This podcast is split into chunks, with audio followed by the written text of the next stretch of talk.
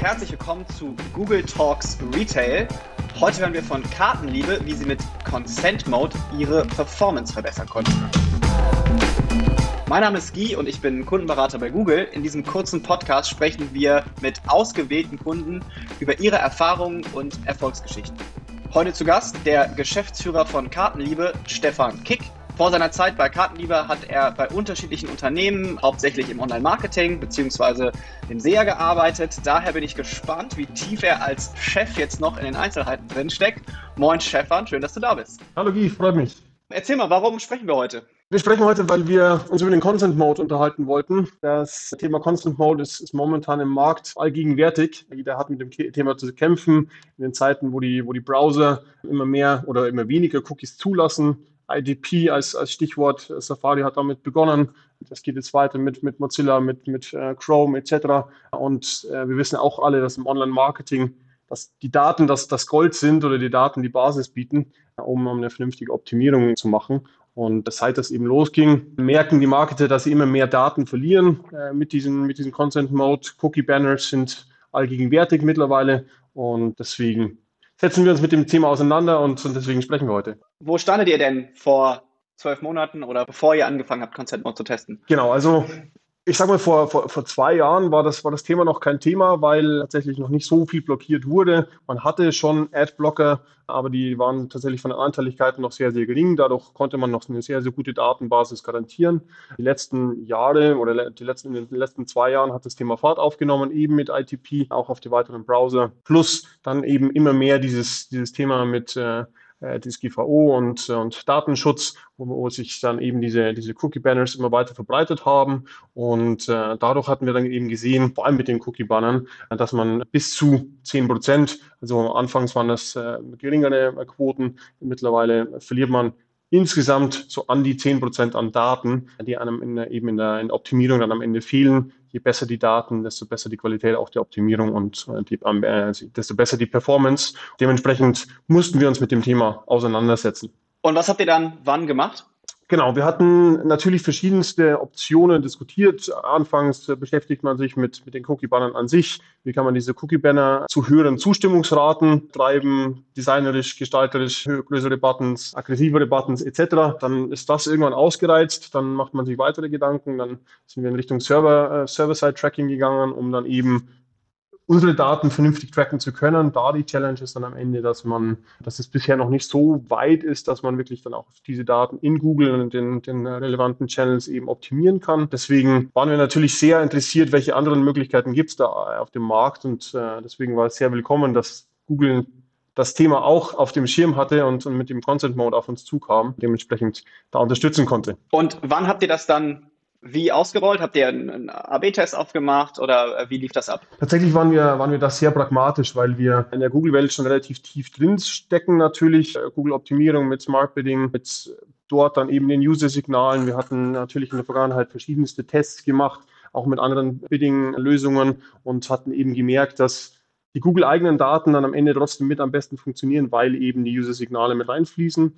Äh, und dann war die Challenge eben, ähm, diese Google-Daten wieder weiter zu erhöhen, da dann geringere Abweichungen eben zu den, zu den äh, serverseitigen Daten zu sehen, wie, die angesprochenen 10 Prozent. Und dann ähm, hatten wir uns mit dem Thema Consent Mode auseinandergesetzt. Über unsere Account Manager äh, wurden wir dann in die Beta mit aufgenommen und haben das Thema dann relativ schnell auch adaptiert. Vom Setup super easy. Am Ende ist es ein Automatic Setup. Ähm, du aktivierst zwei, drei Checkboxen im, äh, im Account und dann ist das Thema live. Wie gesagt, wir hatten es tatsächlich nicht getestet in dem Sinne, weil wir gesagt hatten, je mehr Daten, desto besser. Also eher dann auf, auf Zeitreihenvergleiche geschaut und hatten dann eben gesehen, dass wir mehr Daten sehen.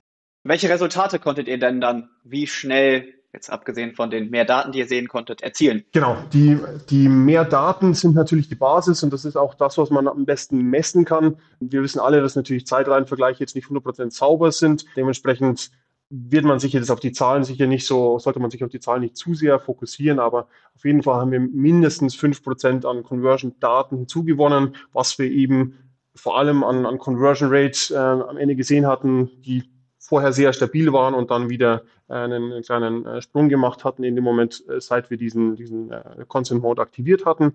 Und am Ende, wie gesagt, wenn man keinen sauberen AB-Test macht, was tatsächlich auch schwierig ist, natürlich mit 5% mehr Daten dann effektiv sehr genau, signifikant äh, bewerten zu können, was ist dann der Uplift in der Performance mit 5% mehr Daten.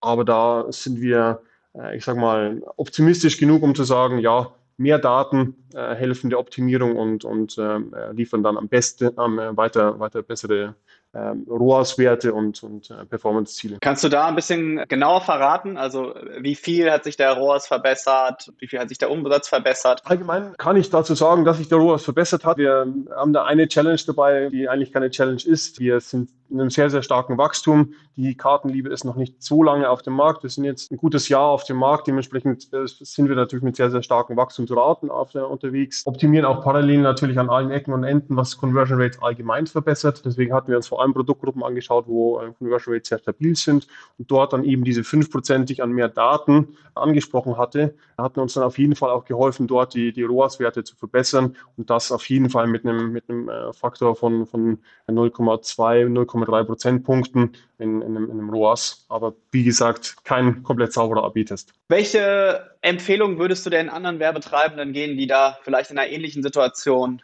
wie ihr waren? Ja, auf jeden Fall sich aktiv mit dem Thema auseinanderzusetzen. Man Manche wissen es tatsächlich nicht, dass sie Daten verlieren und machen einfach das Beste draus. Das heißt, man sollte sich einmal ganz genau die Daten eben ansehen, vergleichen mit den echten Verkaufsdaten, die man hinten raus hat, oder ein paralleles Server-Side-Tracking aufzusetzen, dass man, dass man da erstmal diese Transparenz, äh, Transparenz gewinnt, wie viele Daten verliere ich denn tatsächlich, und dann definitiv auch einfach Consent Mode auszuprobieren.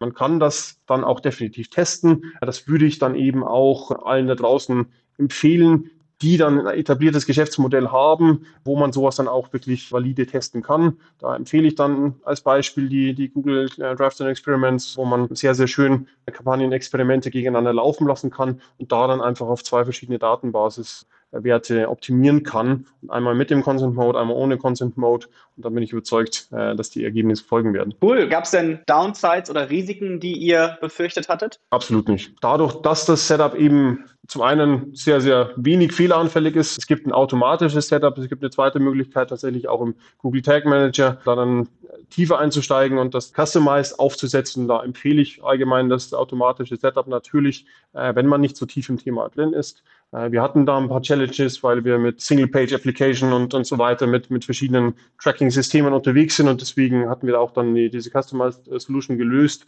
Aber vor allem mit der, mit der automatischen Lösung ist da erstmal das Risiko sehr überschaubar und äh, man hat ja jederzeit auch die Möglichkeit zurückzuswitchen, wenn man eben sieht, Downsides, Datenabfall, sonstiges, äh, dann kann man jederzeit auch relativ schnell wieder zurückswitchen.